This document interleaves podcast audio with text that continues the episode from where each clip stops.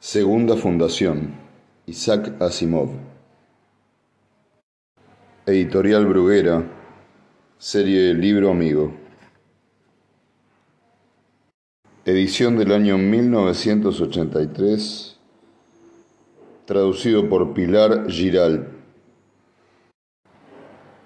Dedicado a Marcia, John y Stan. Prólogo. El primer imperio galáctico se prolongó durante decenas de miles de años. Había incluido todos los planetas de la galaxia en un gobierno centralizado, unas veces tiránico, otras veces benevolente, pero siempre ordenado.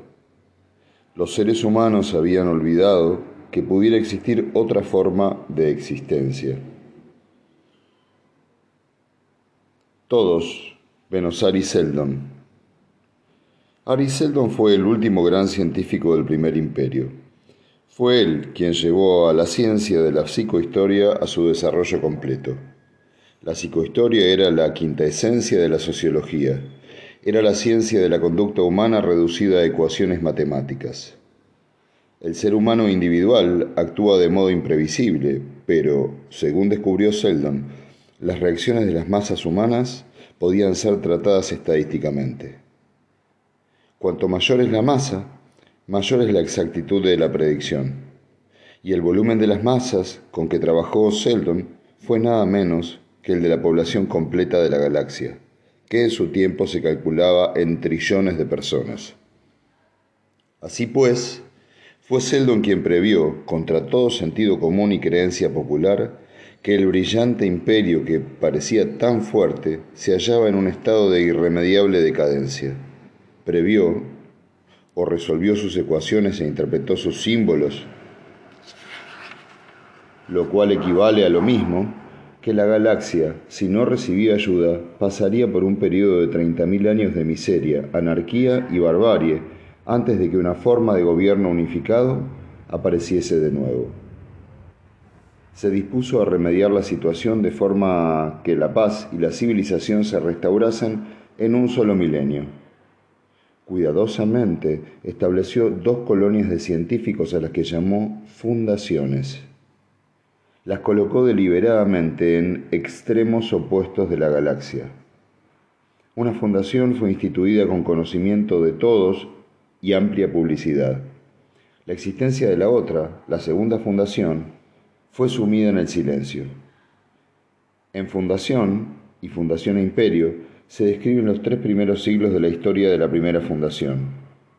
Empezó como una pequeña comunidad de enciclopedistas perdida en el vacío de la periferia exterior de la galaxia. Periódicamente se enfrentaba a una crisis derivada de las relaciones humanas y las corrientes sociales y económicas de la época. Su libertad de movimientos se desarrollaba a lo largo de una línea determinada y solo en ella, y cuando se movía en aquella dirección, un nuevo horizonte de desarrollo se abría ante ella. Todo había sido planeado por Ari Seldon, fallecido hacía ya mucho tiempo.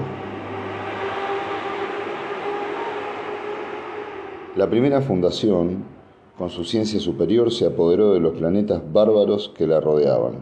Se enfrentó a los anárquicos señores guerreros que se separaron del imperio moribundo y los derrotó se enfrentó a los restos del propio imperio gobernados por su último y poderoso emperador y su también último general, y los derrotó. Entonces se enfrentó a algo que Ari Seldon no había podido prever, el poder arrollador de un solo ser, un mutante, el ser conocido como el mulo. Nació con la facultad de modelar las emociones y las mentes de los hombres. Sus más acérrimos adversarios se convirtieron en sus fieles servidores. Los ejércitos no podían, no querían luchar contra él. Frente a él, la primera fundación cayó y los planes de Seldon fracasaron. Quedaba la misteriosa segunda fundación, objetivo de todas las búsquedas. El mulo tenía que encontrarla para completar su conquista de la galaxia. Los fieles que sobrevivieron a la primera fundación Tenían que encontrarla por una razón completamente distinta.